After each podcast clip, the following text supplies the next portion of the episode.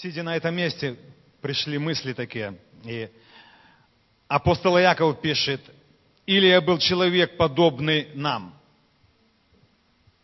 Илия был человек, подобный нам.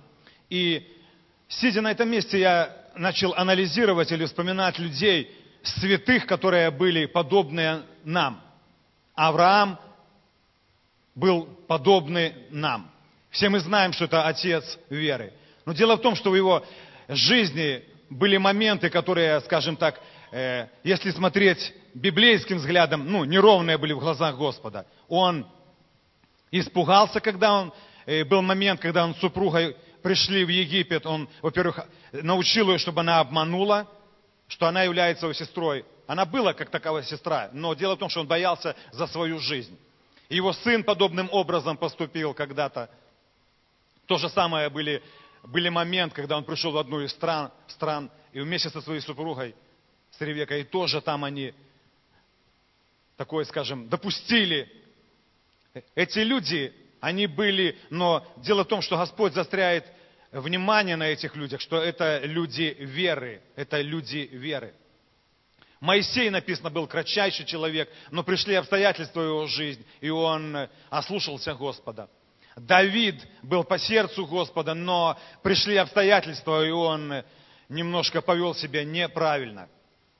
И вот я сегодня хочу говорить об одном библейском герое, это опять же не значит, что это позволительно и нам. Это как примеры для нас, братья и сестры. Как примеры для того, чтобы в нашей жизни э, не происходило то, что происходило в жизни этих людей. Хотя это на самом деле, это столпы веры, это герои веры. И мы сегодня берем в пример их, и мы, скажем так, пытаемся равняться на них. Я сегодня хочу говорить о Петре.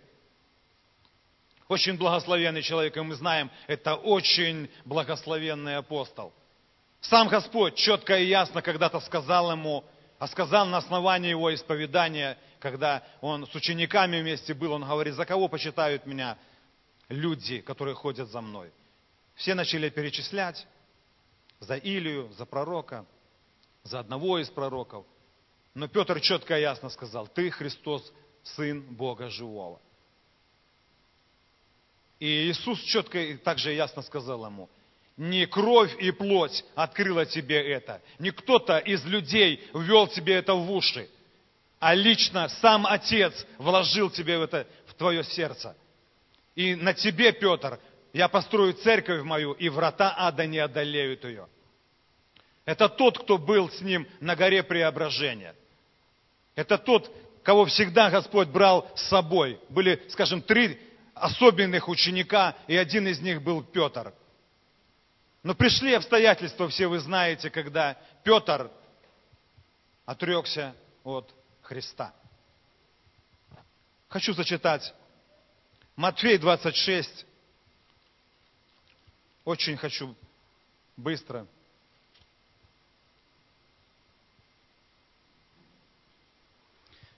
Три основные причины, скажем, ну, не то, что я их, э, скажем, для себя вот вынес такое, но вот рассуждая, слушая других людей, э, сегодня теологи, они склоняются, но это опять же, еще раз говорю, это мнение людей, исследующих э, Писание. Где-то кто-то может не согласиться, у кого-то может другая, допустим, позиция, да благословит Господь. Матфей 26, 30, 35.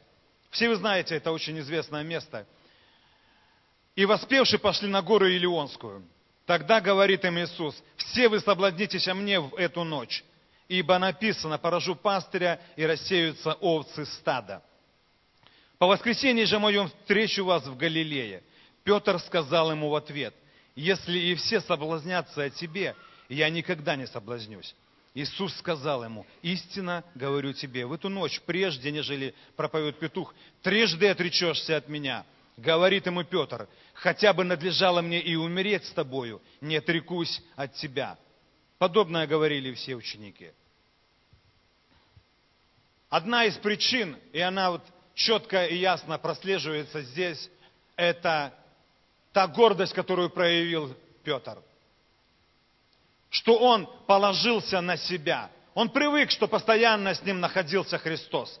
Он видел его всегда, он понимал, что обстоятельства никогда не изменятся в его жизни, никогда. Он знал, что он вроде бы рядом с ним, и своего рода какая-то определенная поддержка. Но он делал все равно упование на себя. Господь, независимо, я уже своими словами, независимо от обстоятельств, я останусь верным Тебе до конца. И мы знаем, что произошло после этого. Полагаясь на себя, Слово Божие сегодня четко и ясно говорит такие слова. Без меня ничего не можете делать. Без меня ничего не можете делать. Но Петр положился на свою плоть, так как он понимал, что он имеет статус, статус апостола, что он всегда рядом со Христом. Он понимал, что он всегда в его присутствии, но никогда не мог допустить мысль, что могут прийти обстоятельства. А, а за три года, скажем, за три года с половиной, когда он был рядом со Христом, подобных обстоятельств, которые пришли, скажем, в тот момент, когда он отрекся, его не было. Он никогда даже не допускал такой мысли. Но дело в том, что каждый из нас, церковь, мы будем испытаны. Нравится нам это, не нравится, но исповедание нашей веры, оно будет испытано когда-то. Следующее место Писания хочу зачитать. Это та же самая глава, 56-57. 57-58. «И взявшие Иисуса отвели его к Каяфе, первосвященнику, куда собрались книжники и старейшины. Петр же следовал за ним издали до двора первосвященника и, вошедший внутрь, сел со служителями, чтобы видеть конец. Все четыре евангелиста, заметьте, все четыре евангелиста, они застряют внимание вот именно на этом месте Писания. И каждый из них, практически каждый из них, где-то больше э, Матфей и Иоанн, они как-то особенно, особенно там, что-то не, нечто особенное там, а на, что, на чем они заострили это внимание. Матфей пишет, Петр вошел в двор первосвященника и сел, и сел со служителями, чтобы видеть конец. Я посмотрел в греческом переводе и в современном, чтобы увидеть, чем же закончится эта ситуация, которая произошла со Христом, с Его учителем, с Его Господом. Иоанн пишет чуть-чуть по-другому, что Петр находился при дверях дома первосвященника, и один из, из учеников сказал предвернице, и тогда только увели Петра. Не просто Петр вошел без спроса. У этих людей, у первосвященников в дом, в доме всегда была предверница или предверник, тот, который запускал людей и выпускал людей. И вот именно ученик один ввел именно Петра. Это еще одна особенность такая. Для чего? Для чего? Давайте вот вместе мы с вами, Церковь Божия, порассуждаем. Что влекло Петра для того, чтобы увидеть конец чем же закончится эта история со Христом? Все мы знаем, буквально два часа назад, два часа назад Иисус просил учеников своих, побудьте рядом со мной в Гефсиманском саду, поддержите меня, потому что он скорбел, он понимал, что ему предстоит там на кресте. Но все вы знаете, легли и заснули. Дважды он обращался к ним, дважды говорит, бодрствуйте. Дал понять, поддержите меня в молитве. Двигало ли Петром, двигало ли Петром это чувство, что там, в Гефсиманском саду, я проспал, а сегодня, в последнее это время для моего учителя, я хочу ему просто поддержать его своим взглядом, глядя ему в глаза, просто сказать ему, что я с тобой, Господь, я с тобой. Если вы знаете, в Евангелии от Иоанна написано, что Иисус остановил Петра, когда он ударил этим мечом, отсек ухо первосвященнику. Тем самым Петр внутренне понимал, что э, какого-то революции здесь не произойдет.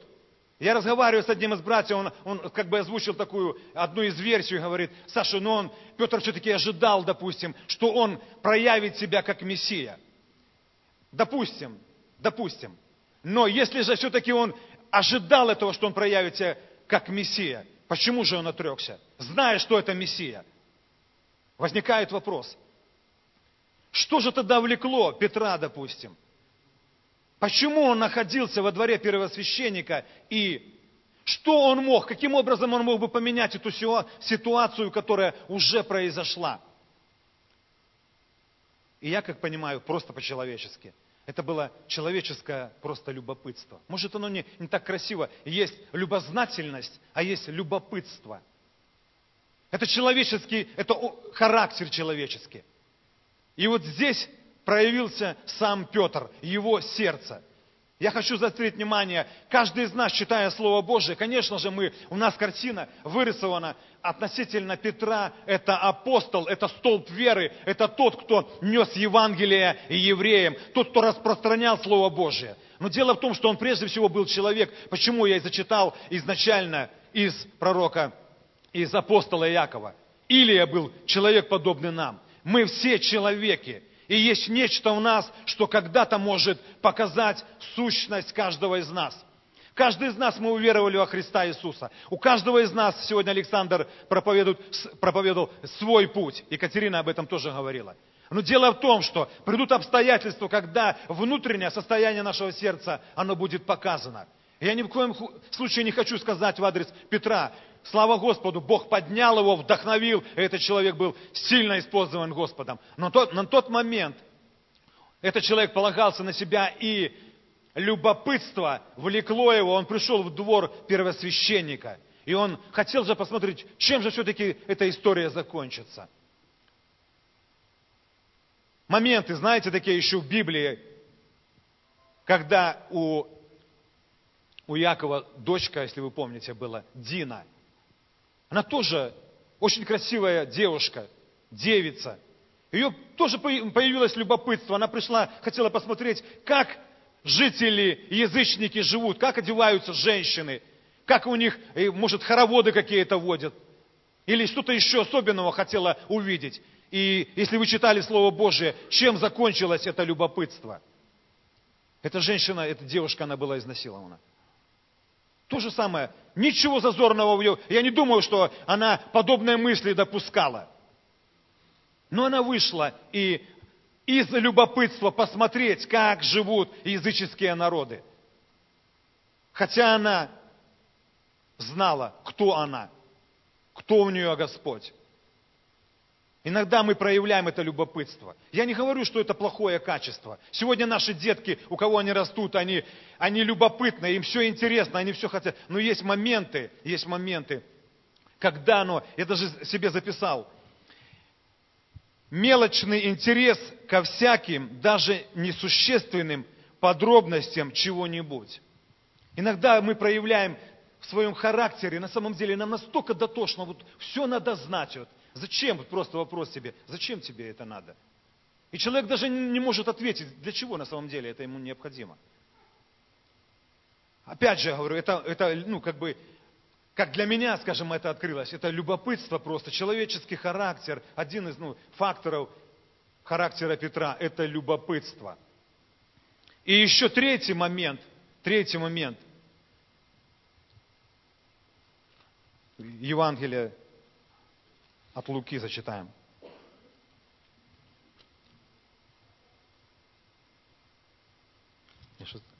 22.50. 22.55. Когда они развели огонь среди двора и сели вместе, сел и Петр между ними. Церковь Христова. Заметьте интересный такой нюанс, да? Когда они развели огонь, и Петр сел вместе с ними. Этот огонь не, не предназначался для Петра.